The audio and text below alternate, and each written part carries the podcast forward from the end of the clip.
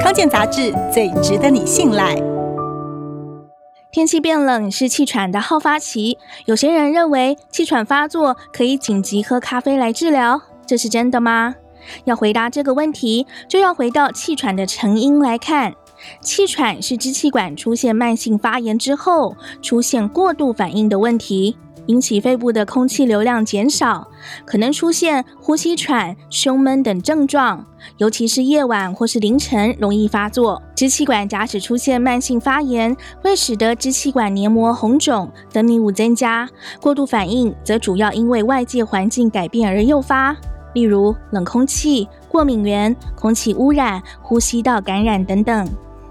当急性气喘发作的时候，可以使用缓解型药物，例如支气管扩张剂，在短时间内达到扩张支气管的效果，迅速缓解症状。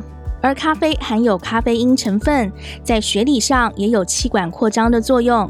不过，如果用于急性气喘发作，药效太弱了，而且药效太慢。通常在服用之后两到四个小时才会出现效果。